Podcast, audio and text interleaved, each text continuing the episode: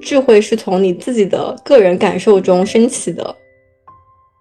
就是你依然用你习惯性的思维方式，然后获取知识的那个方式，世俗生活的那个方式来积累和试图解答这些问题。这些问题是永远无解的，我感觉。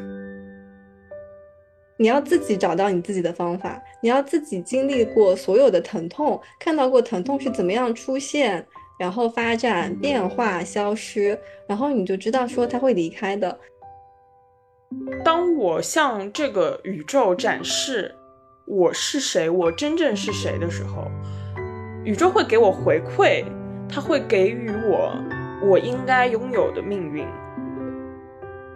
你只能自己过河，你不能够指望有人能够把你扛起来过河，即使那个人是佛，也是不可能的。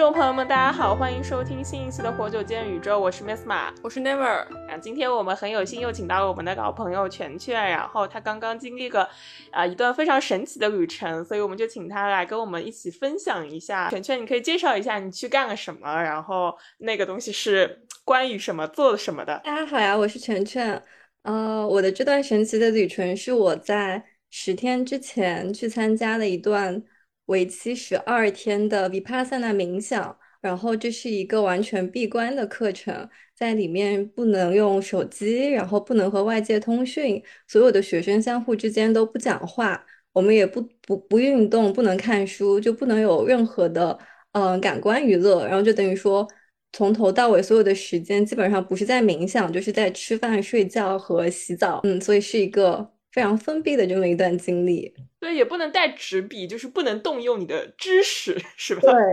就是等于说所有外界的这些东西都不能够参与，只能够完全和自己相处。我我不记得 Vipassana 这个东西是我还是全全先知道，好，我我感觉是我先知道的。哎，Vipassana 算什么呢？算算禅修的一支吗？还是什么？它中文名叫内观，然后它其实。嗯，尽管这个 Vipassana 的创始也不能算是创始人啊，就是他最流行的那个老师叫葛印卡，他一直都说这个 Vipassana 并不是任何一种宗教，但其实，嗯，葛印卡自己的老师当时是在缅甸，然后教这个 technique，他们叫做技术，或者说是一种冥想的技巧，它其实本身是和佛学有。蛮强的关联的，嗯，只不过由于他们教派之间相互的认定，他不认为自己是仅仅适用于某些人的这样子的一种宗教，所以他就更愿意把自己叫当成是一种呃冥想方法，但其实它背后也有一整套怎么说那种佛学式的。世界观和哲学观念，这个这个 Vipassana 是在全球都有点的，呃，除了因为政治原因，在中国没有点了，但是大陆没有，只是在台北啊，对对，在大陆在香港都有，台湾、香港都有，然后呃，在东南亚、美国、英国，就欧洲也有很多点，英国也有很多点，然后全全就选了英国的一个最大的一个中心，对吧？然后去。嗯，对，去进行了十二天，为期十二天的这个内观，这个内观是完全免费的，呃，食宿都是免费的，对吧？然后课程也是不收钱的，就是完全是用爱发电。包括课程结束之后，只有完整参加课程的学生才可以选择是否要捐赠，然后捐赠数额的多少也都是随意的。就算你当天，比如说，嗯，上完课程之后。哦，一分钱都不捐，然后你就是不想捐，你就拍拍屁股走了，也完全没有问题，根本不会有人拦你，甚至不会有人特别强调捐款这个事情。那你要不说说你为什么想要去参加这个内观吧？我觉得就是，嗯，就像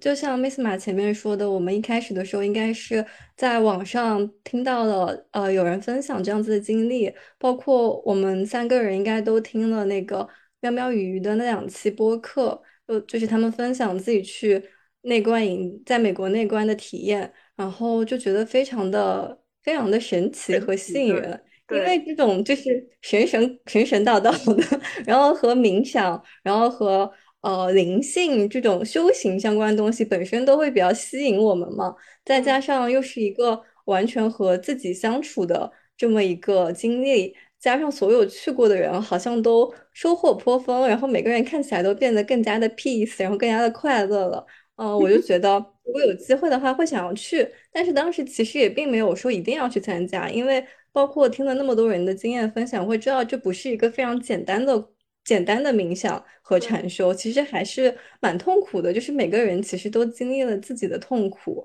还是要下定决心的。让我去参加的蛮大的一个原因，是因为我自己正在一个 turning point，我要从学校毕业，然后要开始出来找工作，所以其实我会经历很多的焦虑的情绪，不断的波折。我就会觉得这个东西会在这个时刻特别吸引我，然后我会愿意去尝试一下。嗯，你知道，就是我听喵喵雨他们播客的时候，就是。呃，最震撼我的一个点是他讲到说他在内观的时候体验到自己是整个身体就是粒子在 vibrate，然后他们的内观是可以观察到自己的内五脏五脏六腑的，对吧？然后甚至可以就是。有一种这 讲起来就是非常玄学，就是可以穿透身体的那种感觉，我就被震撼了。我就想，就是这个到底是神神鬼鬼，还是真的可以体验到？我们待会儿圈圈也可以分享一下，就是他是否有这样的体验。这些点确实都是会吸引你想要去参加这个比帕萨的点。其实。你当时很吸引我的一个点在于，那个喵喵鱼的主播说，他去完冥想营之后回来，一天只要睡六个小时就能够正常工作。然后呢，我就非常的羡慕，因为我是一个很嗜睡的人，就是我睡眠的欲望会非常的强烈。然后我觉得我一天会需要很多很多的时间来睡觉，只有睡好了，我才能够去解决很多的事情。但是某种程度上，这种。嗯，过度睡眠也会让我有些焦虑，所以我当时就觉得，哦，睡六个小时就可以了。那我一天岂不是多出三个小时？竟然还有这种好事！全全去 Vipassana 之前，就是我 Never 还有全全，我们三个人都有参加，就是冥想训练营嘛，所以我们就是稍微有一些冥想的呃基础，然后我们也会分享。互相分享一下就是冥想的感受，要不全全你就从出发前开始说起。我可以先说一下你前面讲到那个，就是我们其实都稍微有一点点冥想的基础，或者说是知道冥想大概是一个什么类型的东西。不过我们之前参加的其实都是呃时间比较短的那种冥想，而且大部分是有引导词的嘛。它的目的呃可能就在于让你能够专注，或者是能够。摒除一些杂念之类的，但是我在参加这个内观之前，他会他会提醒我们说，不要混杂任何之前学过的技术，就是从头开始学习这个新的技巧。嗯，这个比帕萨纳他会觉得混杂任何其他的方法，都像一个人同时就是脚踏两只船过河，就是一个非常危险的事情。嗯，而且会没有办法领会到他这个技术本来的样子，就等于说。我觉得他为了让学生能够完全掌握这个技术，其实还是设定了蛮多非常严格的标准的。如果一开始你刚进去看到这些标准，会有些被吓到，因为你会不知道这个技术是什么样的。但是你看到了一些非常苛刻的对你的限制，有比如吗？就是怎样的限制？我觉得他的行程就已经很很有限制，早上四点起床，然后晚上九点半睡觉。是什么样子的？嗯，可以啊，就是我们是四点就打铃的，然后一般四点到四点半之间是给你洗漱的时间，然后从四点半到六点半之间是自己在呃房间冥想，或者你可以选择去他们的大厅和大家一起冥想。但说实话，这段时间很长，很多时候我都没有起来，或者说 就是自己在床上打坐，然后就会睡着，或者就是会在房间稍微就是拉伸和锻炼一下这样子。嗯，然后我们六点半之后会吃早饭。早饭之后一直到八点，八点开始，他一天会有三个集体打坐的时间，八点到九点就是一个，然后下午还有一场，晚上还有一场，然后中间其实有相当多的时间，你是可以选择自己去。呃，在房间或者就是在他的那个大厅里的，所以它还是一个比较具有灵活性的一个日程。尽管刚开始看上去的时候会觉得特别的严苛，然后特别的紧，因为一天纯冥想的时间加起来可能有将近十个小时。但是如果你自己就是调整的话，你 就可以偷懒，就比如说六个小时左右的时间。其实我是计算了一下，呃，因为所有的这些。自由冥想的时间也不一定是完全自由的，有的时候你会需要去大厅里先听一下他的那些引导，然后你可以选择是否要回去。那加起来一天其实至少也要冥想五个半小时或者六个小时吧。然后这个课程它是男女完全分开的，各自有各自的那种行走路线，然后吃饭也是完全分开的。在第一天的那个引导和介绍之后，那个 manager 就把门给拉上了，就是在。一个食堂中间它有一个铁门，然后他就把那个门拉上，把那个锁锁上，然后我们男女 就被永恒的分开了。除了在那个民警大厅里能够看到男男的以外，这十天我就没有见过男的。啊，你讲一下你就是行前的感受，就是行前你焦虑吗？因为你行前我还挺焦虑，很焦很焦虑啊！我觉得我行前我们都有一些焦虑，因为不知道这个课程具体是什么样的。然后就像是那种你要去跑长跑。你就你你要站上跑道，然后你知道自己会承受很大很大的压力，可是你不知道这个事情会以什么样子的方式进行，你也不知道自己是否要完成。加上在出发前，我觉得，因为我们都是小废物式的生活态度，所以就是 如果做不成的话就做不成好了，然后中间要退出的话就退出好了。嗯，其实就是怀着这样子一种心态去的，但是整个过程还是非常的忐忑。我记得我坐火车一共大概坐将近有七八个小时，然后在那个火车上我就一直在看。查理帕萨拉的消息，看他们有没有什么搜遍整个中文互联网关于里帕萨拉是吧？对，然后还搜别人写的，从播客到就是 Twitter 到文学作品里看他们之前去里帕萨拉经历有没有什么异常，就发现基本上百分之九十九的人的体验都还不错，嗯，然后我就还蛮放心的。可是其实整个神经还处在一个非常紧张的状态。嗯，我一直跟自己说，实在不行就撤，没事。然后，嗯嗯啊，你你你就按天数说吧，就是从第一天开始。我们第一天进去的时候，其实算是第零天，就相当于是注册，嗯，然后去把房间打扫和整理一下。从当天晚上八点还是九点开始就有禁言了。嗯，所以在那之前，大家其实都是尽可能的讲话，就会发现那个大堂里非常非常的喧嚣，然后所有人都在尽可能的。你有跟人讲话吗？我有和人讲话，但是我和人讲话怎么说？我我就是我 social 的人很少，我尽可能的避免和他 讲话。嗯，当天八点之后，就一下子整个 center 都变得非常非常的安静。我当时其实觉得还蛮适应的，因为我一直有隐隐期待这一刻。我觉得他们之前讲话的时候好吵。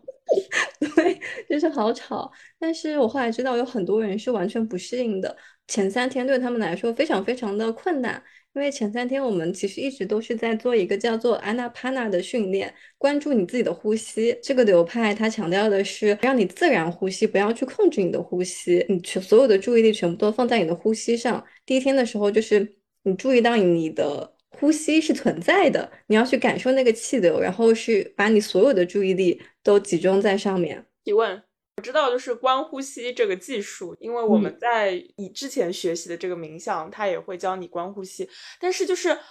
你当你观呼吸的时候，你很难不控制呼吸。嗯，是的，你你只要就是你只要关注点在这个呼吸上面，然后你就会不自觉的想要去控制它了。这个好难啊！我觉得当你的注意力在上面的时候，有的时候你会观察到它和之前的频率会有一些细微的差别。我觉得有可能这种细微的差别也没有那么重要，因为它它的核心就在于你尽量不要去控制你的呼吸，然后你就让它按照它最自然的方式来进行。因为在一开始的时候，我们每个人的头脑都没有那么的敏锐，所以很多时候你会发现自己的思维一直在游走。嗯，它就像个猴子一样，就是持续性的在跳来跳去，但是就是不愿意专注在你呼吸的那一个时刻，而且你会就是觉察不到你的呼吸，有的时候它就不见了。就是尽管你在呼吸，但是你会感觉不到。所以一开始第一天的时候，我们可以就是偶尔刻意和用力的呼吸，来感受一下那个呼吸和气流的存在，这样子你再恢复自然的呼吸。就前三天一直都在进行这个训练，只不过训练的内容不太一样。所以它是有个什么视频教你的吗？还是什么？嗯，它是有那个隔音卡的引导语的，但是因为我们都是嗯闭上眼睛的，所以就是一开始的时候只能听到他的那个引导的声音，他就会重复一些话。嗯，他在一开始的时候他还会用那种应该是巴利语吧，然后去唱歌，唱的是佛经里的故事，但是那个语言其实我们是听不懂的，他其实就能够帮你。更好的进入状态之类的，可是由于一开始上来的时候没有任何的解释，所以我能感受到很多人还是对此比较困惑的，甚至有人特地对他唱歌这个事情提出了疑义，因为觉得这是不是一种比如说宗教性的仪式？那你们的那个是坐姿是什么样子呢？是有要求吗？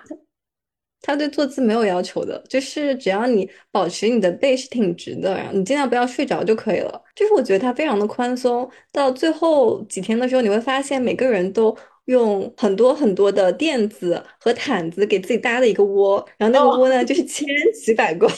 其实还是很好笑的，因为坐时间太长了，每个人都在尽力的调整，就把自己围起来，或者是哪里都垫高，会拿四个垫子、四个瑜伽砖、两条毛毯 把自己裹住，啊，给自己做个王座这样子。但其实你会发现，无论你把自己开始调整的有多么舒服，嗯，这个最多只能持续十到一刻钟。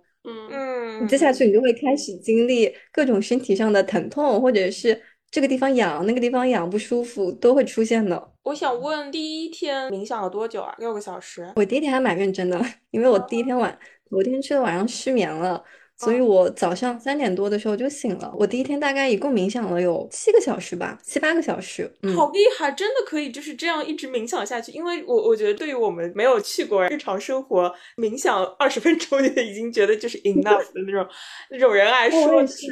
也是的。我觉得你可以的。我们毕竟是刚刚经历过风控的人，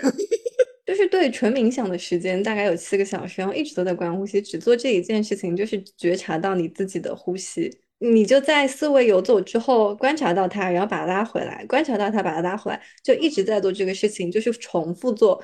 呃，葛英卡说你要持续性的做这个事情，可能几百次甚至上千次，反正就是一直在做这个事情，就只有这一个工作。期待什么吃饭啊什么的吗？早饭和很丰盛的午饭，因为我觉得它是遵循着那个过午不食的规定的。然后所有的老生在晚上的时候就只有柠檬茶，也不算柠檬茶，柠檬水，然后不能加奶的茶。啊，我们新生呢，刚开始的时候是也不是刚开始的，就是一直可以吃两个水果，然后你可以吃牛奶，也可以吃茶。那午饭是什么？是印度菜吧，还是什么？素食，但是都很好吃。有吃过咖喱，然后有吃过那种墨西哥口味的豆子，然后还吃过英式的，特别英式的。有一天的饭很奇怪，就上来的是一个大土豆，一个没有剥皮的大土豆，然后旁边就是英国的那种豆子，红酱的那种豆子，还有奶酪。我当时就觉得这东西要怎么吃，就观察别人怎么吃，但其实都吃的还蛮好的，而且肯定是够吃的。它还会有各种各样的蔬菜，然后每天还会有一个小时在中午的时候，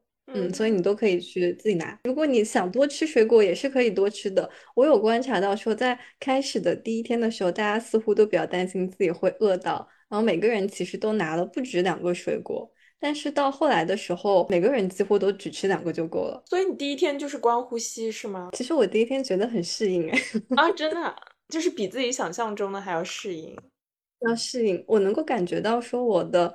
我的身体就像那个小动物刚到一个新环境一样，有一点应激。但是我的整个情绪还是很稳定的，因为有可能跟性格有关系。就是对我来说可以。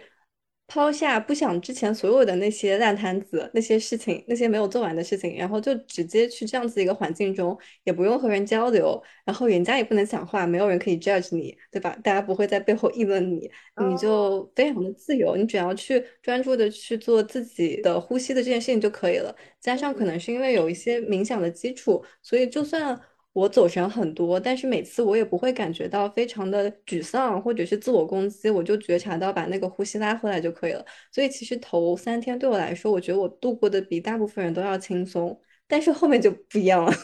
那第二，因为我记得喵喵鱼说过，他好像可以观察到，就是鼻子下面那个三角区域呼吸的那个流动，是吗？你可以观察到吗？是的，就是我们是循序渐进的。一开始的时候，第一天是观呼吸，然后第二天的时候是观察到气流流过你的怎么说，就是鼻子到嘴巴上面的这块三角区域的气流带来的感觉。比如说，你会观察到说你的鼻腔里可能有一个地方会有气流通过，然后流出，或者你吸进去的气体是冷的，然后出来的时候是有些温热的，或者在鼻腔入口的这个地方会有怎么样子微妙的感受。嗯，就是一直在做这样的观察。我记得那一天里大概有一个小时，我就进入了一个神奇时刻，就是那个小时我就没有挪动，因为之前其实都会做很辛苦，一个小时之内肯定会调整很多次姿势，但是我就是突然觉察到说，原来我的呼吸能够带来那么多的不同的感觉，我就觉得，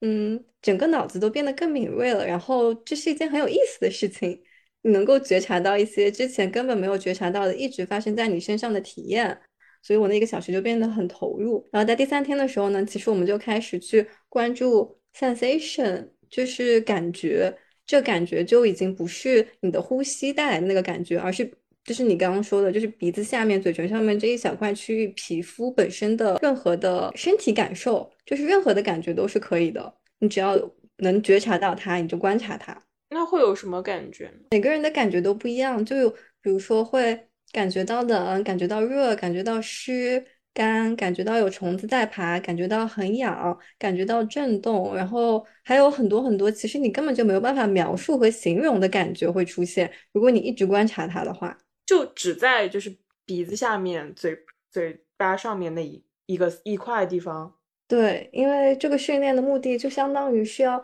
开发你的一个新的感官，就好像你要长出一双新的眼睛，然后你可以用这个眼睛去觉察到你身上其他部位的这种感觉。所以一开始的时候就要训练它，集中在一个很小的区域里去观察这个地方的感受。它对所有的感受都有的一个体验，那它就能被应用到其他的地方。所以你前三天过得就挺好，是吧？第二第二三天也没有那么好，就是一直会有 ups and down，但我有点不记得了。我只记得说，慢慢的你也会感觉到枯燥、无聊和辛苦，然后会确实有些不知道这是在干嘛。嗯，可是就是我觉得我们难以想象，就是一整天里面就只做一件事情，然后就是像重复一个动作一样，你就会，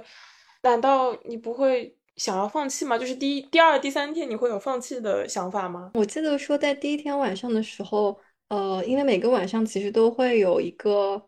talk，它叫做 discourse，就是那种讲话，是隔音卡录的视频，给大家说这个技术是什么样子的，然后，嗯，它背后的一些理念之类的。然后在第一天的时候，他就有提到说，在第二和第六天会有很多的学生会放弃。然后我当时就想说，哦，那心里就有一个预警了。嗯，那在这两天的时候就格外注意一下，那两天确实也是比较难熬。可是因为你有这个想法，再加上你其实是投入了蛮多期待和时间还有精力来参加这个课的，所以你会比较认真的去对待它。嗯，尽管很痛苦，但是你就想说先坚持一下。反正大家基本上也都在坚持，嗯，然后我们第四天就是我后面可以简单一点说，就后面其实都是在练 vipassana，除了最后一天的时间，第四天的时候呢，就是在教学 vipassana。我记得喵喵鱼他们播客也讲到第四天的时候是他的一个开挂时间，然后我就一直对第四天很期待，但是第四天早上一起来，我就发现事情有些奇怪，因为我们在排队吃早饭的那个。路上能够经过一块告示牌，然后那告示牌会写这一天的一些行程，然后还有一些你需要注意的事项，你就只要看就可以了。那一天下午的时候有两个小时的时间是都在打坐的，然后在这两个小时之前还有一个小时的时间是固定的训练时间，就等于说这一天突然多出来两个小时的不能动的时间，而且是连在一起的，就是有一些压力很大。对，加上其实葛英卡有提醒大家说，第四天是一个非常重要的日子。所以就对这一天又很期待，但是又有恐惧。你你完全不能跟人讲话，就是禁言。你你会有不习惯的感觉吗？我是到第八天或者是第九天的时候才感到不习惯的，之前我都是感觉 非常习惯，简直来到天堂，终于可以不讲话了，是吧？对，但我觉得某种程度上的时候，我们就是如果没有进过这个内观营的人，都会觉得这是一件难以想象，然后压力很大的事情。但其实不一定，就是有很多，比如说你你现在每天的。社交需求，或者是你看手机阅读的需求，就是真的，这些都是你真的那么迫切的需要的吗？嗯，然后你不做这些事情，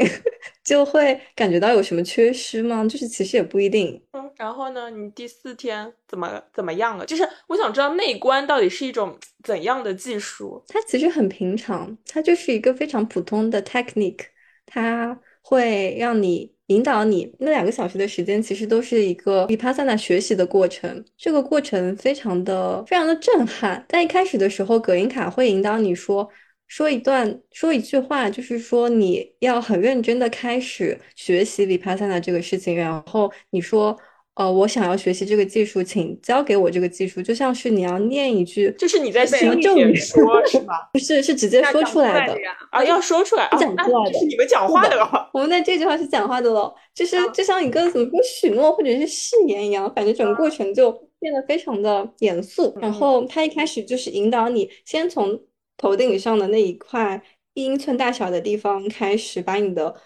把你的注意力从这一块鼻子下面这一块很小的区域移到头顶上，感受这个地方任何的 sensation，什么都是可以的。他一直强调什么都是可以的，人的身上一定会到处都有 sensation 的，只不过你有的时候觉察不到。然后从这一块开始，一点一点移动。先是从头顶上开始，一块一块一块一块，到头的前面，一块一块一块一块。如果觉察不到任何的感觉也没关系，你就承认说这一刻这里是没有感觉的，嗯你就观察一会儿，然后到下一块就好了。你所有的注意力都在你当下的那一块的这个这块区域里，就等于说它像一个身体扫描，嗯吧？然后就从头，然后一直往下扫。嗯，其实什么样子的顺序都是可以的，因为这种顺序全都不重要。嗯，我记得我当时跟着他的那个引导，应该不是每个区域都是能够有感觉的，但是有相当多的区域有了感觉，是一个非常神奇的体验。有些地方就好像通电一样，而且我记得说我那一天其实就已经开始经历了很多很多的疼痛，因为已经第四天了嘛，每天都做六个小时以上，然后腿就剧痛，有的时候还会有那种抽筋，然后酸痛的感觉。其实那两个小时里就变得非常难熬，但是当我的注意力开始集中在某一个区域，感受到那个区域的感受之后，我的腿就突然变得没有那么的痛了。当我的注意力流过我的腿之后，一旦那个注意力流过那块区域，就突然变得不痛了。所以就是你把注意力移到那个疼痛的地方，那个疼痛就消失了。疼痛的区域是痛的，你能够感觉到那个痛，但是你不想着那是一个疼痛，然后你就是感觉到它的感受，因为因为你是先有那样子的感受，然后你才产生一个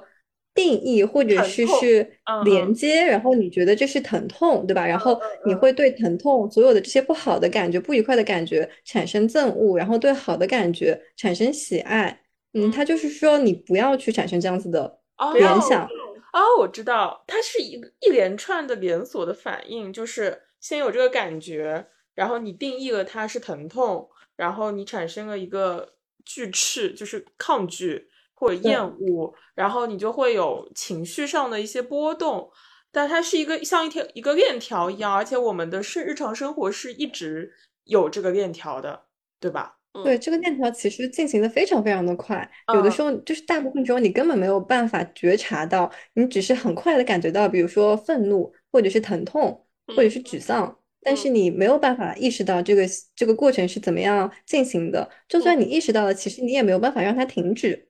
然后，所以这个练习的很大的一个目的就是怎么样从根源上达到这种切断，就是不让你自己把某一种感觉联想成是好的或者是不好的，从而对它产生各种各样的情绪，还有之后的连锁反应。平静，然后非常具有平等心的去敏锐的观察到每一种感觉。其实我是在自己体会到之后，才会发现说，原来疼痛消失是这样子的感觉。嗯，当你达到一个有一些平等性的状态之后，身体上会出现怎么样子不同的体验。嗯，然后我当时所以那天的时候就觉得，呃，受到了一些鼓励，毕竟就不痛了嘛。我想说，那是不是这就像是一个思维上的止痛剂一样？就我们不一定要去止痛药，可以用自己的脑子，然后用自己控制自己和观察自己来达到一种这种止痛的效果。所以呢，我当时其实还不知道我是埋下了一个祸患，反正我当天就觉得很快乐。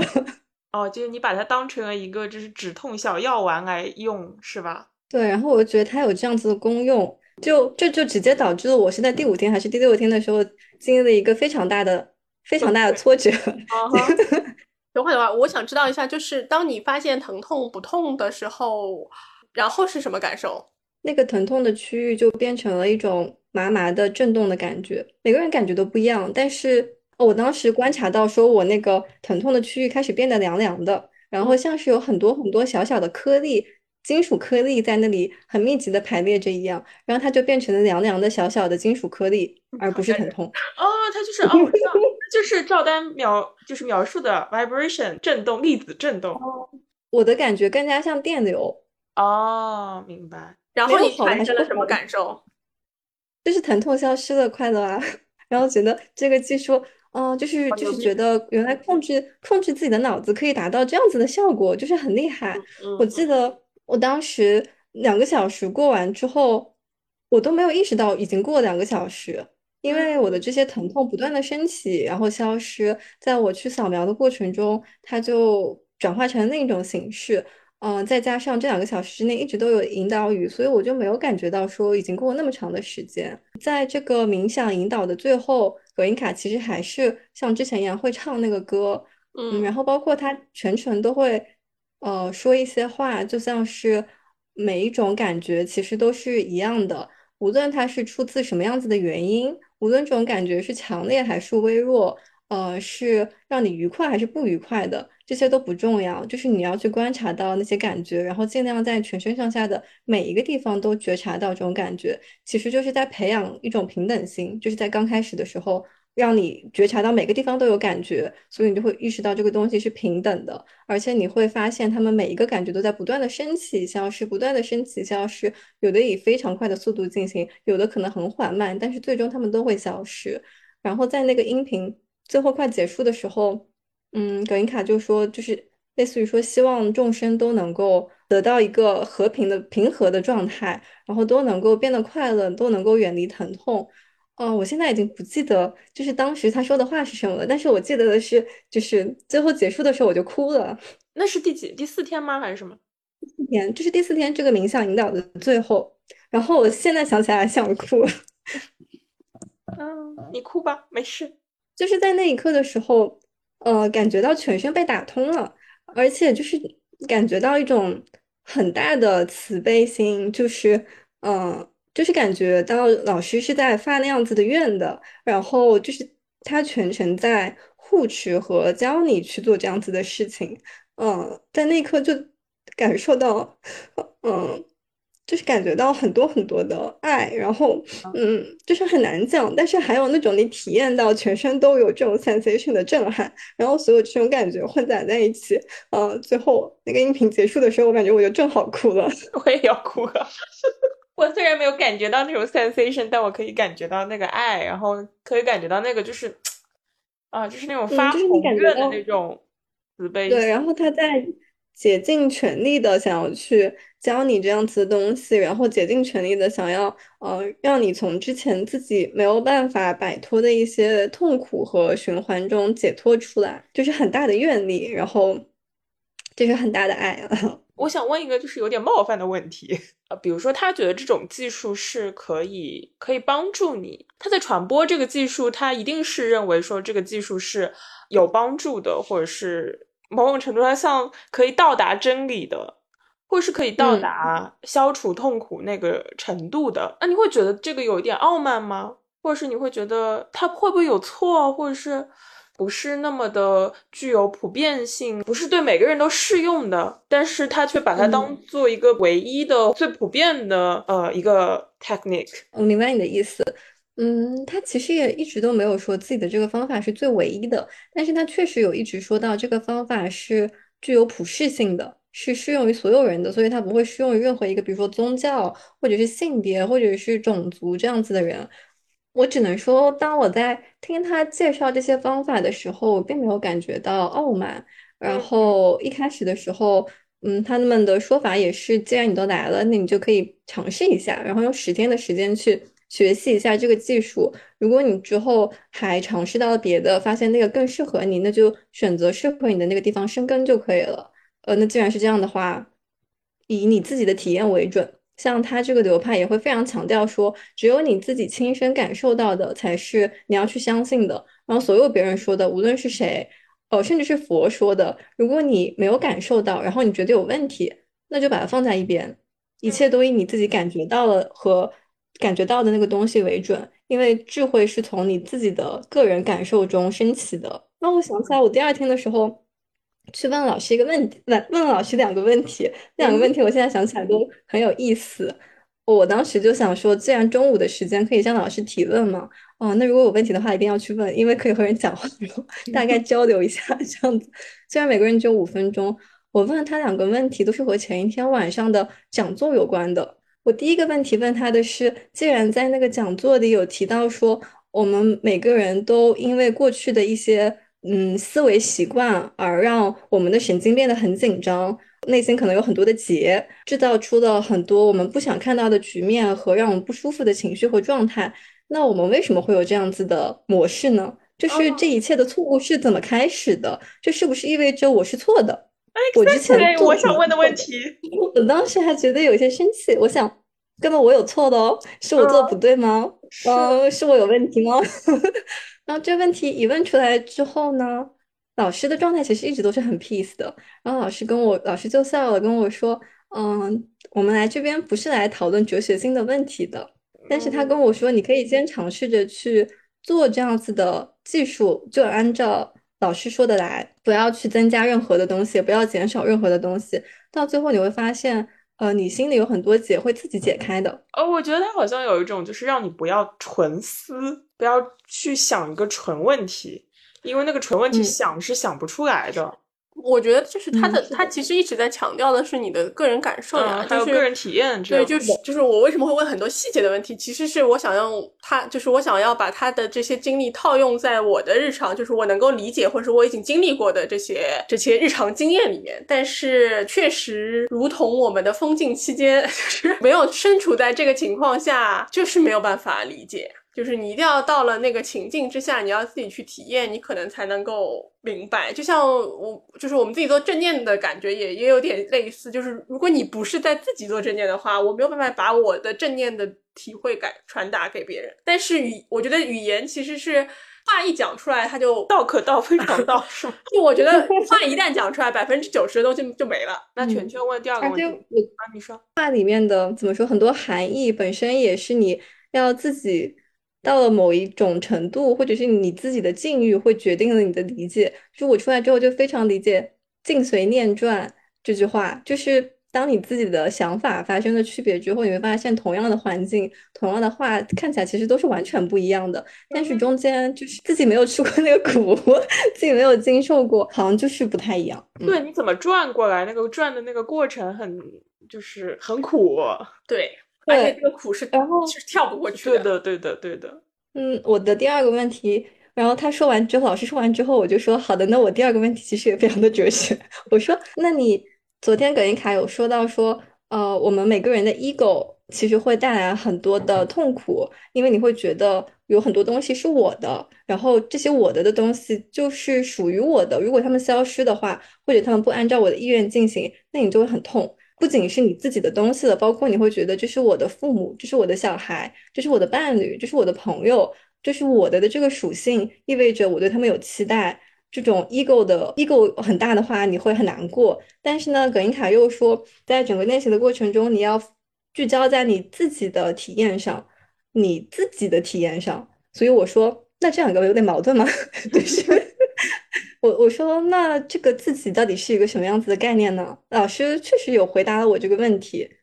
但是他也是从一种非常体验式的层面回答的。他跟我说，嗯，当你就是开始冥想的时候，当你就是进入到后面比帕散的过程中的时候，你会发现在冥想的这个体验里是没有我的存在的。你在冥想过程中并不会感觉到有一个我，那你感觉到是什么？是 vibration，是个意思，是吧？你感觉到的是你自己的，也不一定是 vibration，就是不要去追求 vibration。你感觉到的是自己的感受，这种感受到后面，也许每个人会不一样，会变成说你会发现自己的整个身体可能都消失了，呃，那你似乎就和其他东西融合在一起。嗯，但是无论是在一个什么样子的状态里，你都不会感觉到有一个明确的我的存在的。哦，这不是这不是费兰特写的，这个是边界消失吗？我有一点懂，又有一点不懂，然后觉得这个这个回答讲了一下个人体验，这个回答很厉害，但是又好像什么都没讲，是吧？是这样子是的，这样的，是的，是这样子的。没关系，就是嗯我们可以慢慢品。但是好像想呢又想不明白，对对就是他不是能够想明白的。对，嗯，嗯对，就是不要思维空转。那反正老师就把我就是跟我说就是 OK 啦，然后我就我就只能走了。但我当时心里还有一些失落和疑惑，我想你根本就没有回答我的问题嘛，那我这些想法怎么办？你就要我把他们全部抛在旁边，然后开始工作，我就我就只能先把他们就是放在一边，然后就开始继续做之后的事情。然后我发现我在整个冥想期间，其实都在。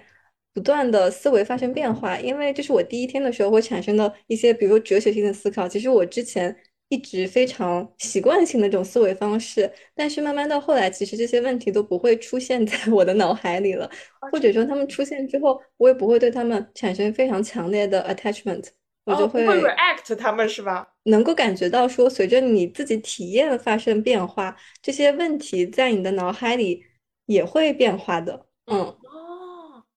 哇哦，我觉得这个好厉害，是因为没有经历过就是这十天的话，如果你没有去内观过，就是这些问题，就是这些哲学性的思考，是会伴随我们终身的。他毕竟这么多天也没读书嘛。我以前我就算不在里面，我也不读书啊。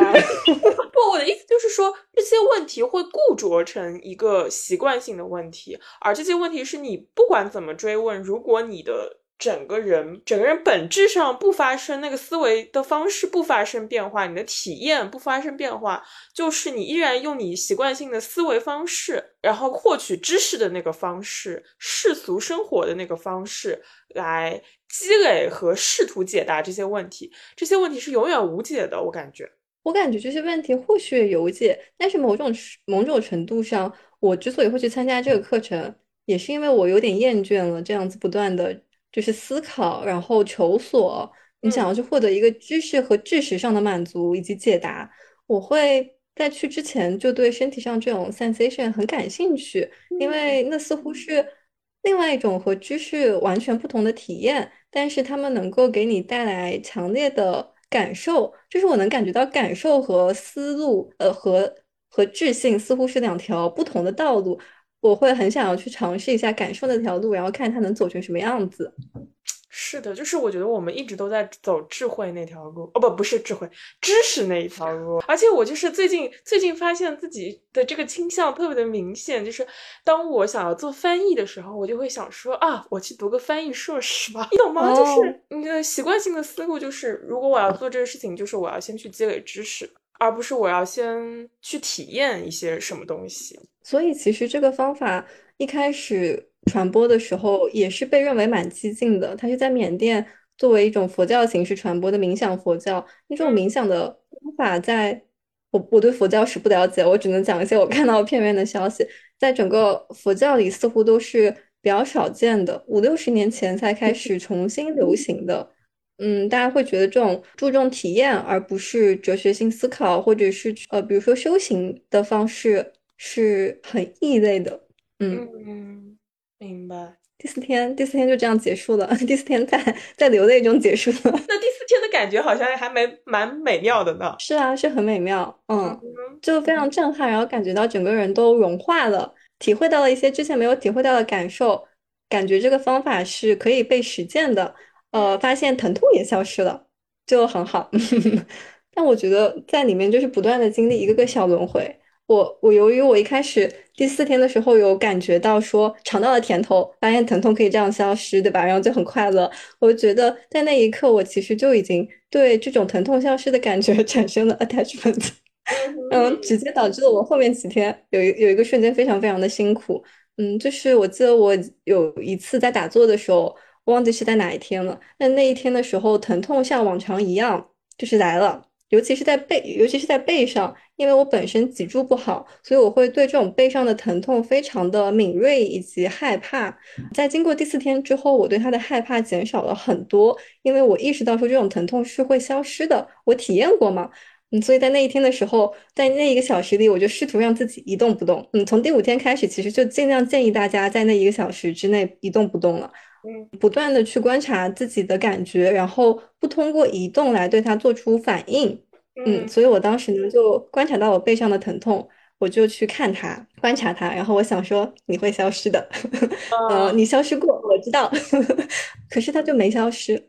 哦，就是它一直在那里，而且它越来越强烈。嗯，尽管我知道我不应该对它做出反应，尽管我知道说它最终还是会消失的。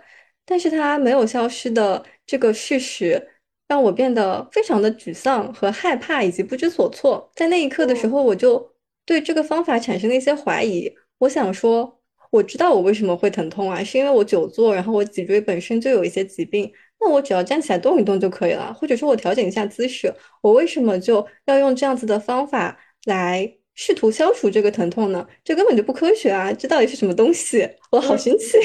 就是又痛又生气。嗯，这个过程大概持续了有半天吧，半天左右的时间。我一边吃饭一边一边还在生气，不知道是怎么回事。嗯，是后来是自己慢慢转出来，或者是说想通的，因为你还是在不断的打坐和练习，你就一直在这个流动的过程中。那我后来就发现，说我之所以会有这样的想法，是因为我已经对于那种疼痛消失的，然后充满着震动，全身充满着震动的感觉，产生了一很多很多的愉悦的反应。其实我还是对疼痛的这个事实有着非常强烈的憎恶的，我就是希望它赶紧消失。所以在那一刻。我就是在不断的重复之前让我很痛苦的那种思维模式，以一种我没有意识到的方式，在不断的产生喜爱和憎恶，喜爱和憎恶。某种程度上，我就根本没有办法维持一个平等心的状态。嗯，就陷在那个轮回里面，就一直在那转。对，现在这个技术的轮回里，然后觉得这个技术有毛病。哦，那那真的很容易，就是感觉就是陷陷进去。这个这是一个很容易就踏入的陷阱。嗯，是的，我觉得对我来说最大的难点和议题其实就是疼痛。每个我们到最后一天聊天的时候，会发现每个人其实不一样，但是是因为我本身我觉得自己有疾病的关系。我就对此很敏感，然后对此很焦虑，所以疼痛对我来说就是一个一直会存在，然后我一直要去面对的话题。包括我会想说，哦，那这样子的话，尽管这个疼痛会消失，它会得到缓解，那是不是会有一个度呢？因为我毕竟是有这个病啊。那那那我难道可以永远都不锻炼？我就通过练习这样子的形式，它就能够得到解决了吗？呃，那我是不是还是要留心一下我？身体在某种程度上的时候，其实是需要休息的呢。反正这些想法也给我造成了很多的焦虑。我有一天就去问老师，然后我说我好焦虑啊，我就把我的 worry 一下子全部都告诉他。但是我说完之后，老师只说了一句话，老师说：“那你需不需要一个背靠？”我就愣住了。我说：“我不知道会不会有帮助，但是好的。”然后老师说：“好的，那我记下了。”然后就用眼神示意我还有什么问题吗？没有就可以离开了。我就我就说，我就只好说好的，谢谢。然后我就走了。就我感觉他全部都懂，但是我在那一刻不是这样感觉。我在那一刻的感觉是，我好痛啊，我好焦虑。然后我来找你，救救我！你什么都不说，怎么回事？怎么不理我？然后他给了你个背靠就好了嘛，好一点。但是我从中好像隐隐约察觉到了一些什么东西。就是我在之后，包括慢慢才想到的，就是这个技法，它也不是要你达到一种，比如说盲目的信仰的状态，就好像你觉得自己就是啊，学了这个就是百病消，对吧？就神通广广大这种。当你需要背靠的时候，你还是需要背靠；当你需要特殊照顾的锻炼的时候，你还是需要锻炼。就是这些东西，你还是要维系维系的。它并没有要达到一个违反自然的状态，但是你。你要自己找到你自己的方法，你要自己经历过所有的疼痛，看到过疼痛是怎么样出现，然后发展、变化、消失，然后你就知道说他会离开的。你在他们提供的这样子一个就是照料很好的环境下，自己去经历过这些磨难，然后你会能够消除掉一些对疼痛的反应所带来的苦。就好像说这个疼痛本身只有五分，但是你对它有一系列的焦虑、恐惧和反应，它就会变成八分。你越想越害怕，觉得自己快要死了，快要截肢了，腿快要麻的要断了，它会变成十分，然后它就会越滚越大，越滚越大。但其实那个五分总会消失的。嗯，就是我们不是要为了让它变成零分，我们只是让它回到五分，然后你就看着那个五分就可以了。我到后来就对我的疼痛说：“好的，我观察到你了，你可以在这里待一会儿。我也不指望你不期不给你一个期限离开，你就你想待的话，你就在这再待一会儿好了，就看一会儿他，然后去别的地方 这样子。嗯，哇，天呐，就是好想哭哦！就是当你对你的疼痛这样说话的时候，你也是这样对自己说话，就充满慈悲。就是你可以在这儿待一会儿，而不是驱逐他。我有感受到说。在这个时候，其实我的平等性也得到了增强，因为其实这个呃 vipassana，呃最关键的一个衡量你的技术是不是正确，然后你是不是有增益的方式，是看你的平等心是怎么样的，而不是说，比如说我有很多的神奇体验，然后我看到了什么东西，然后我又怎么样子，别人都没有的经历，这些都不重要，关键是你的平等心是什么样的，就是你能不能够。真的就是有这样子的智慧，意识到一切都是在变化，疼痛和愉快的感觉是一样的。嗯嗯，就是这不仅仅是我说他们是一样的，就是你真的感受到他们是一样的平等的。哇，这一刻我会觉得，就是觉得这一刻就是全全说再多都都替代不了那个感那个真实的感受。嗯就是你会觉得，就是你还是不仅是隔着屏幕，而且是隔着身体，就我没有办法钻进他的身体来。去真的去感受他所感受过，就真的要必须自己亲自来来体会。所以就一定要自己去体会，这种就是如果单靠说的话是没有办法完全想象到的，甚至都没有办法想象到。对，因为我觉得这就像就是说我你的人生是我可以体会的吗？就是我们必须要自己过自己的人生。我觉得这也是他说，呃，什么我的伴侣、我的父母、我的子女，他们其实并不从属，就是他们并不是我的，是因为我们依然还是独立的个体。嗯，然后他们有他们的生活，我们有我们的生活，我们之间的这种独特的感受，确实是没有办法互通的。甚至对方都不一定能帮你，甚至在这个世界上没有人能帮你，嗯嗯，你只能自己去 work。对，嗯我想到说，就是在中间大概第三天还是第四天的时候，我们就被提醒说，你只能自己过河，你不能够指望有人能够把你扛起来过河，即使嗯那个人是佛也是不可能的。就嗯是佛是不会有那种神通的，他其实也就是一个人，然后他能够教给你他之前自己的方法和路径，可是这一条路你只能自己这样子走过。看来再多攻略还是要自己走。看再多攻略还是得自己旅行。还是得自己打嘛。嗯，但我真的很想知道，就是我不知道你能不能再更详细的，因为我因为我非常非常非常非常想要体验那个平等心，就我非常想要知道，就是把痛苦和欢愉放在同样的，就是天平两端，他们是一样的，是一种什么样的感觉？你可以举个例子吗？你这个想要就就非常没有平等性。就是哦，我我我想到说我，我有一天，我我记得我跟你分享过这个这个事情，就是我呃，我我在外面在不在冥想的时候，在散步的时候，就看到天上的云，然后看到云的时候，我就发现那个云其实可能会停留在天上的任何一个地方，任何一个地方都会出现云，这个其实是不由你决定的。但是无论那个云是以什么样子的形态存在，无论那片天空上是有没有云，是不是晴天，它都是在变化的，然后它都是会消失的，它都是在永远非常快速或者缓慢的发生变化。这就是生命的真相呀！哎，你你 哎，这个人得出结论很快，就是哎 哎，你这个人就是很没有平等心的。后面其实我们都在进行这个练习，只不过是变着法子来，比如说从头到脚，然后再从脚到头，然后再就是从你的身体两边同时平行的对称的进行扫描，这个样子。嗯嗯，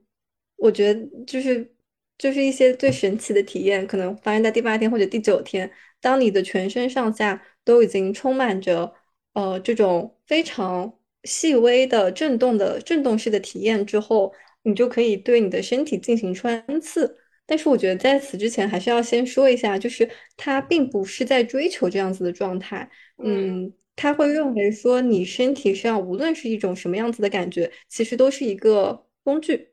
你可以用它来对你的大脑或者说对你的想法进行训练，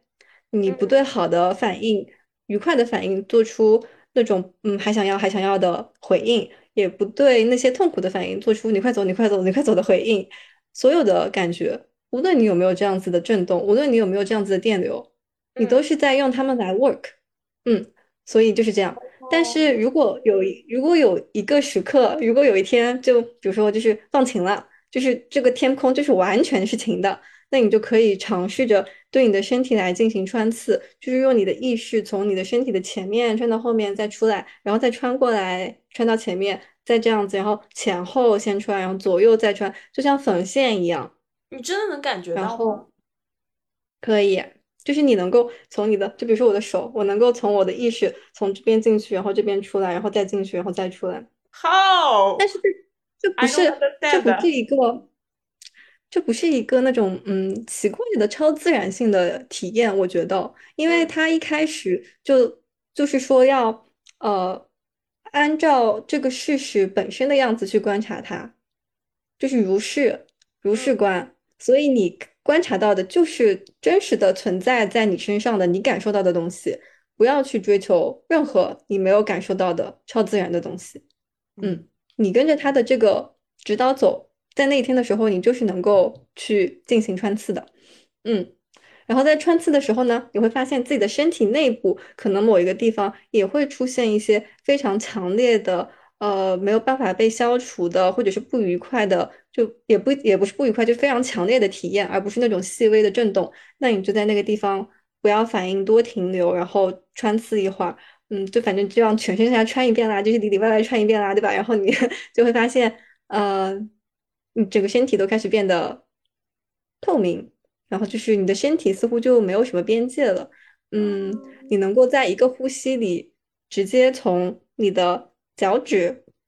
把你的注意力穿透到头顶，然后再从头顶再穿回去，是你能够扫描到身上从里到外的每一个每一个区域，就是在呼一个呼吸之中扫描全身，是吗？在一个呼吸之中，你全身上下每一个里里外外的区域里，都能够被你的意识流过、经过、感受到。嗯，他说你可以用一个方法来测试你是不是已经达到了这个状态，就是随机的想象你身上任何一个指甲盖那么大小的地方，无论是在你的身体内部还是在你的身体表面，把你的注意力放在那个地方，你可以非常快速的。直接感受到那个地方的感觉，但是就是如果我我我我在想象，如果是我去参加，就是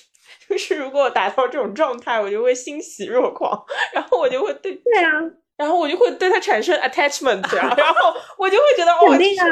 就是这是人之常情啊，这是人之我当然也产生了 attachment，这是人之常情啊。哦，可是不是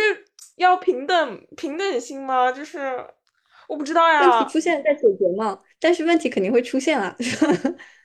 啊，因为这种感觉实在是太美妙和奇特了，就是就是我跟你们说，就五蕴皆空，就是你体会到什么叫五蕴皆空，然后你发现你自己的身体和外界之间没有了边界，你整个人就变成了。整个人从里到外全部都是粒子在震动，和外面的外界是一样的，就是太美妙了，当然会产生 attachment。所以在之后的时候会告诉你说，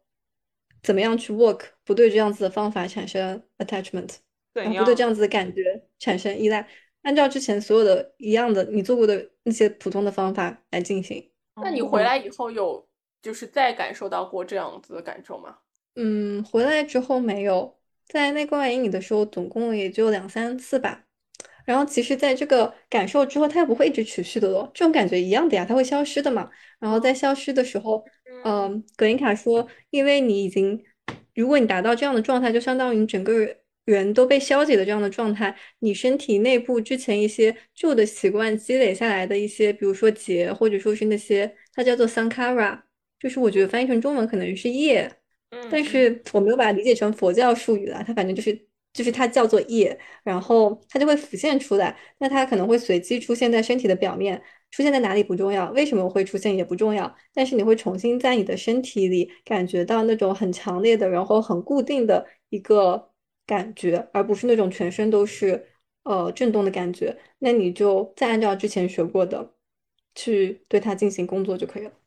第九天好像就是在做这些耶。我已经有些记不太清了，反正我中间自己经历了非常非常多的 ups and downs，然后我就觉得像经历了几世一样，就是 几世轮回，你每天都在不断的嗯变好变差变好变差，但是到后来你就会发现自己似乎能够更加具有平等心了，然后整个人的状态都会变得更加的稳固，然后在这期间其实我还做了很多很多的梦，然后我发现每个人都做了很多的梦。我的理解里，就像你的脑子获取不到外界的刺激和信息，那他在前三天的时候就像猴子一样到处乱跳，跳完之后呢，他没办法了，他只好开始就是没东西玩了，对吧？就只能到潜意识里面去挖点东西出来玩玩。对对，这就这就像说，如果你不再就是进行新的反应，然后不再打新的结，那旧的结会自动浮现出来，然后一层一层一层一层消解掉。嗯，然后我们所有人都做了很多梦，有人梦到，比如说，嗯，自己之前对很多很多人所做的好的事情和不好的事情，然后感觉到很难过，然后梦见梦见有一只小狗，然后自己莫名其妙踢了它一脚这种。然后我自己的梦是，嗯。有一个大趋势吧，但是他们都很零散。就是一开始的时候是一些非常非常强烈的情绪，然后到后面这些梦的情绪就变得越来越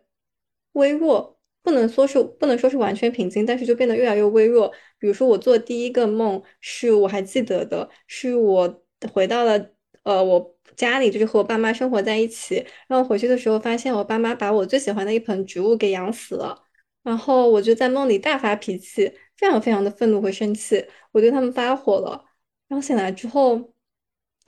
我也不知道那意味着什么，反正就恍若隔世。然后在当天紧接着，我还做了第二个梦，梦见我就是赶路赶飞机去留学。然后在路上的时候担心行程，被我的一个舞蹈室的 老师拦了下来，然后跟他跟我说他舞蹈室的规划啊什么什么的。嗯，然后上了出租车之后又发现我的行李还在原地，就是各种这种焦虑的情绪，然后对别人的不满，其实也是一些非常非常强烈的东西就开始浮现出来。但是到最后的时候，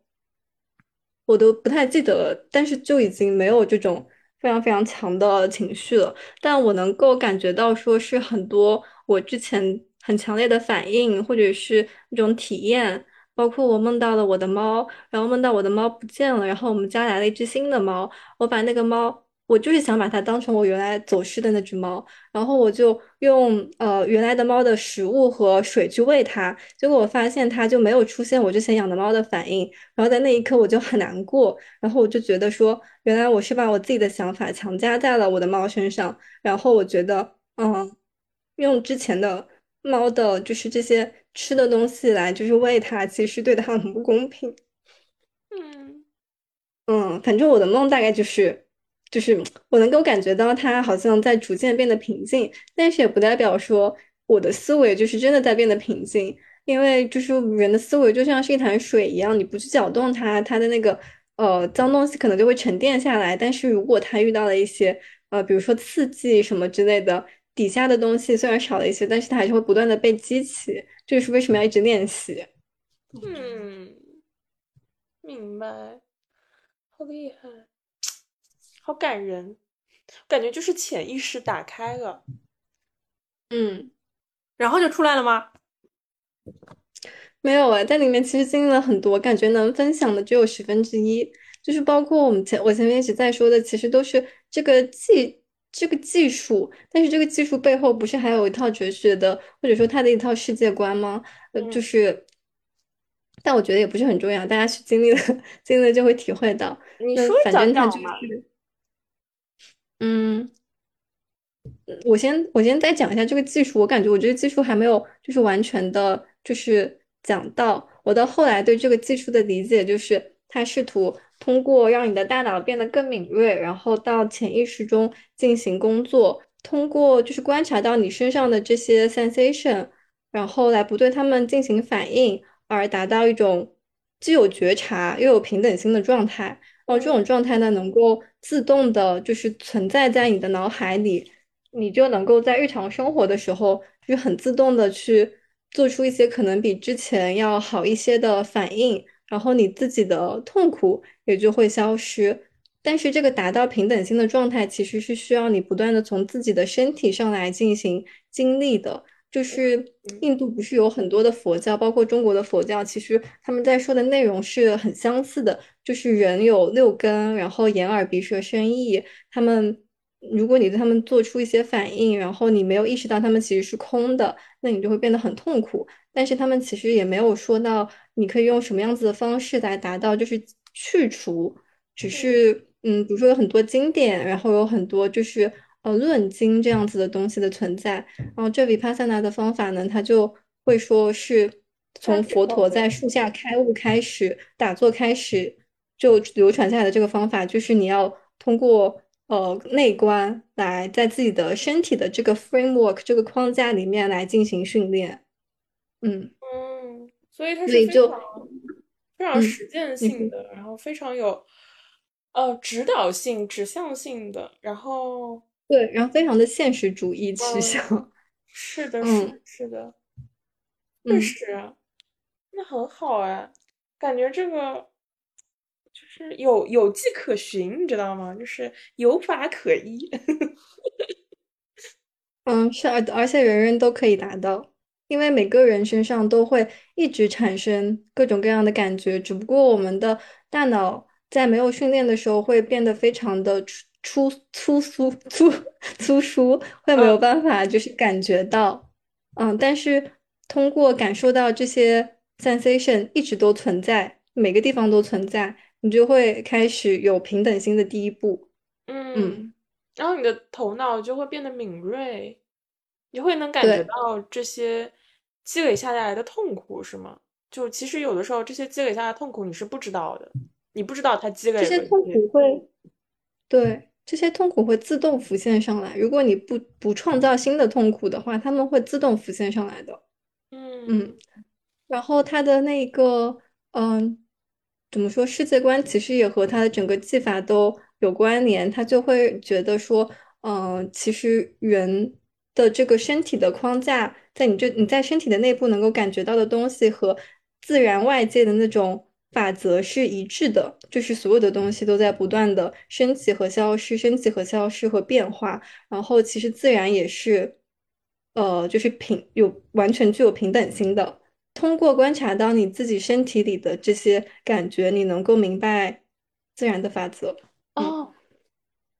啊，那就是一个宇宙在我的身体里啊，对吧？就是这个宇宙的法则呀，对吧？就在我啊，但是 也不一定是在你的身体里，就是它就是在那里。所以他这个流派，他更希望叫自己叫做当马，就是当马这个词是表示自然，然后就是呃，nature love，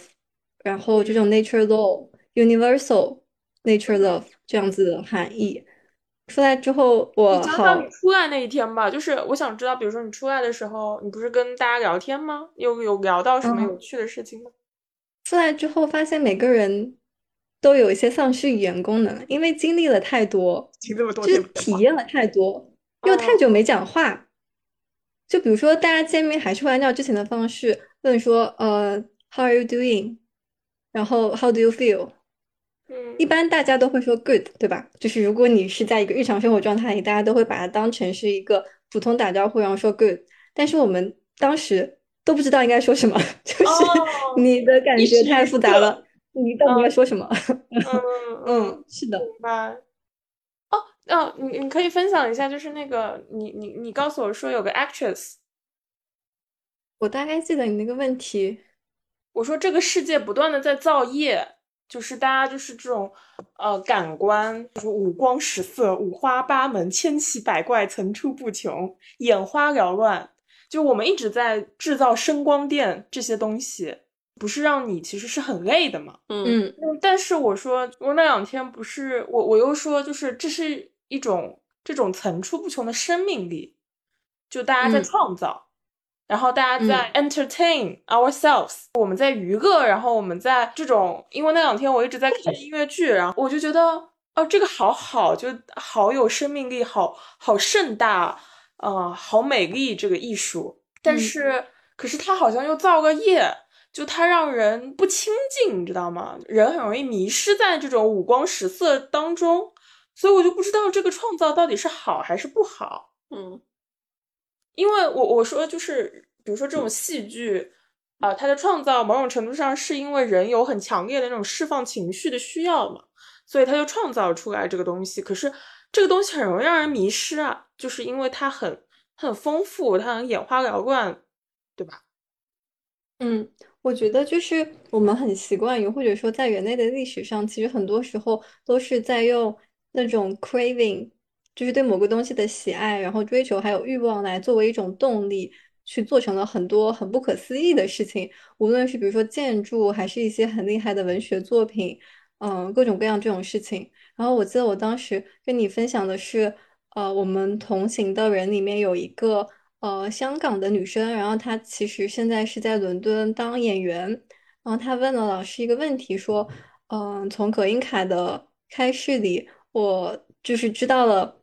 我们是怎么样在各种各样的喜爱、求索，然后还有憎恶，然后还有各种各样的幻象中，呃，在不断的滚动。可是我是一个演员，我的职业其实就是在为别人不断的制造幻象，然后去利用别人的这些情绪，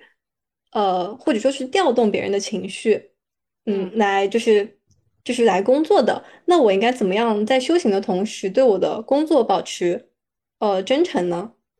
然后老师其实有被难住，就是老师说这确实是一个非常困难的问题。老师应该是想了一会儿，给了他一个答案。那个答案我已经不能确切的记得了，但是那个意思大概就是说，呃，你你可以继续这样子的工作，但是尽量不要利用别人的这种。喜爱和憎恶来不断的推动着那个喜爱和憎恶的轮回旋转，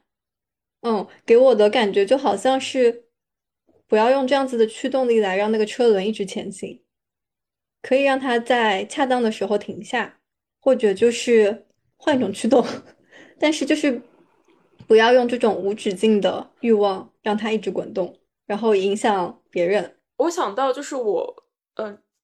就我觉得有有一点类似，我跟就是我的咨询师也讨论过这个问题。我说，有的时候，因为我们就讲的最多的是，他说他要把我身上矛盾的一些部分整合起来，让我不再感到撕裂啊。然后我就说，其实某种程度上我很讨厌，或者是我很抗拒这这个整合，是因为在一种我我自身身上的这种。反差或者是张力当中，我感觉到了美，我感觉到了一种一种需要啊，我很怕。我说，如果你把我整合了，我会变得，我会不会变得，就是我太，就是我太，我太和谐了，我整个人我太和谐了，你知道吗？就我身上就是失去了这种矛盾和张力，就是我过得太快乐了，我不是很想要这种很好的，就是很和谐的快乐。然后我就怕那种我身上的矛盾感消失，就是生命就不够壮丽，你知道吗？我不知道，我觉得这也是我的一个在去之前和去前半段，可能现在也有的一个困惑，就是因为我不是很喜欢跳舞嘛？然后我能够从跳舞这种充满着激情的事件中得到那种迪奥尼索斯狂欢的快乐，然后我觉得生命就是应该有这种原始的，充满着。强壮的生命力的快乐的，然后，就我我可能没有像你刚刚说那样，比如说想要从一些矛盾和张力中获得很大的快乐，但是我确实对这种壮丽的快乐其实是蛮喜欢的，然后我觉得没有办法割舍它的，嗯，是的，很难讲哎，我我我只能说，我只能说在中间的时候，呃，我一度觉得那是不是这。训练这样用这样子的技巧来练习，意味着我就不能够有这样子的大起大落的快乐，然后我也不能够对我的快乐产生 attachment，那我就会变成一个嗯，怎么说平静的呃，但是无趣的人，或者说就是害怕比较比较中间就是呃，就是反正就是有这样子的恐惧在嘛，然后以至于。以至于我一直在观察我自己，我甚至对于我吃饭时产生的快乐感受到了疑惑，而想让自己再也不快乐。但是我我只能说，我只能说这问题我还没有完全想明白。但是呃，我能够感觉到 Vipassana，然后它整一个技术，呃，一直在讲的最后的或者说一种期待和祝福是 Be Happy。然后包括我们整个怎么说，我们的路上就是在那个 Center 的路上有一个。台阶，然后那台阶是木头的，上面刻的都是 “be happy”。我能够感觉到它是有这样子的祝福和许愿在的，它并不是让你要去苦修，然后就是要去吃苦，变得非常的痛苦，然后达到所谓的智慧和解脱，然后你就不能够快乐。我觉得其实不是这样的，你的快乐可能会自动的、自然的以另一个形式存在。就像我在最后的时候有听呃格英卡的 discourse 讲到说。我们都太习惯于从呃一种 attachment 中获得动力，然后获得去做事的那种呃怎么说，就是做事的 为什么要去做这件事情，有这样子的一个目的在，那我们会一下子非常的不习惯，当不产生这样子 attachment，不产生这种憎恶和喜爱的时候，我们该怎么去做事情？然后他说，其实人也可以在一种 detach、detached 的状态中做事的，就是嗯，我想不通。所以说我出，所以说我出来之后就在体验嘛。但是我有够，这就是为什么最后一天的时候我们讲到的是爱呀。为什么最后一天的时候我们没有在进行很多很多的 vipassana 的训练，而讲到的是爱和 compassion？我觉得这个课程之所以设置成这样，也是有原因的。就像你一开始一直在训练 vipassana，一直在平等心，然后有的时候你到了一定的状态，会觉得那，是不是这个世界上一切的事情都是，就是你知道吗？就是都是都是一样的。嗯嗯嗯，就你可能就进入了一个事不关己的状态，或者感到很。平静，然后你就觉得，嗯，我管好我自己就可以了。然后这一切都是在不断的变化的，甚至我没有我自己这个概念也没关系，我和宇宙万物都是一样的。但是这些东西都是在不断的变化的，我不需要，比如说介入，也不需要变得很积极之类的。但是，嗯，就是这不是当马的路线，因为因为自然本身是有强烈的 compassion 和 love 的。当你就是。修行到一定的程度之后，你会感觉到自己的心里有股爱的喷泉，就是它会涌出，就真的是这样。所以这个呃，关于爱的训练到最后的时候，其实是说呃，把我的把我的这种 peace，把我的 love，然后把我的这种感受都分享给大家，就是分享给众生，无论是人还是不是人，无论是有生命还是没有生命，无论它存在在什么地方，就是就是 share my love，你知道吗？如果你没有 attachments 的话，你你也可你可以有这种爱啊，然后你可以感受到这样子的，这样子的就是 goodwill，然后你可以用这样子的方式来积极的去做事情，而不是比如说以前产生一种反应，一种 react，所以你还是可以做事的，嗯，然后你也可以还是可以感觉到美，然后你你当然可以快乐，啊，我觉得 attachment 是确实，然后是。它其实里面也是有很多恐惧的，就担心，比如他会失去之类的。但是明白了，但是但是，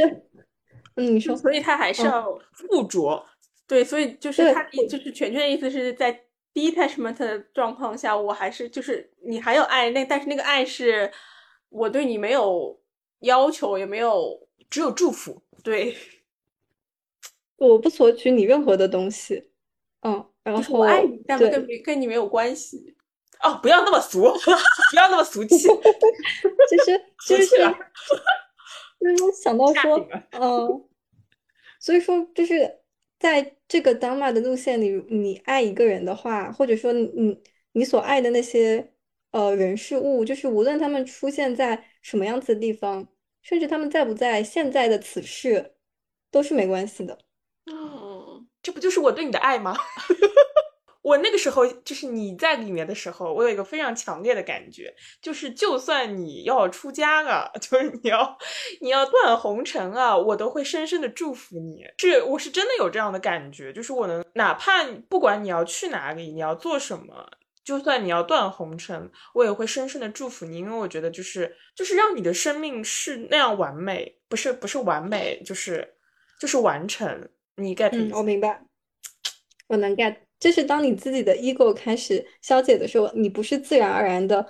呃，最爱自己的时候，然后你不觉得你周围的人是我的的时候，嗯，你，会产生一些很神奇的效应，嗯嗯嗯，很难的，是要慢慢修行的。我想到说，就是哎，你们会相信人有就比如说前世这样子的概念吗？哦，我相信的，完全相信。不是说佛在那个树下，就是嗯。怎么说？开示之后不是开示吧，就是他想通了之后，得到了之后，他就看到自己之前的，之前的每一世嘛。说他发现自己每一世都是从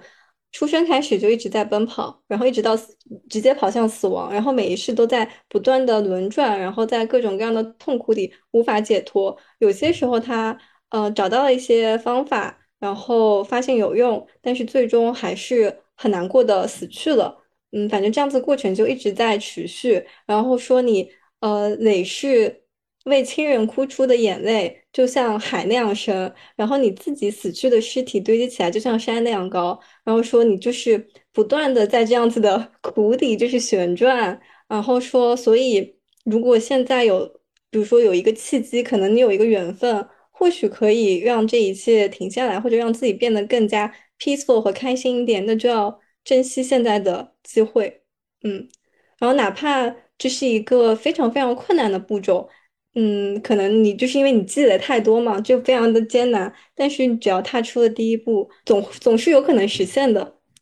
只要你就是不断的 continuously work，就是他一直在说 work continuously，然后 work patiently and persistently。但那一刻我是很震撼的，就是当我我觉得我感受到说我累世的这些苦。就是堆积在那里，然后我一直都没有一个出口的时候，我觉得那一刻我感觉到了，觉得很震撼，我又觉得很苦。那天你跟我讲了这个，就是人前世的这个尸体堆的像山一样高，然后眼泪因为苦而流的眼泪像海一样深的时候，我能感觉到说，就是因为你之前也跟我讲过一次，说那个呃人要珍惜此世修行的机会。那个时候我不是很理解，但是当你跟我讲那个眼泪和 尸体的时候，就我非常理解，人要珍惜，就是因为很不容易，很不容易你得来这样一个机会，很不容易你有这个缘分可以成为人，然后你可以有一些方法可以试一试，修修一修。是的，所以我觉得这个方法是非常的现实主义，然后甚至是乐观的，就是 他会觉得有这样子的一个。方法存在，然后它是可以被实现的。然后它不像是我之前想的，比如说，那人就是在不断的轮转，然后人就是有很多事的，这个是怎么样更无所谓啊。尤其是如果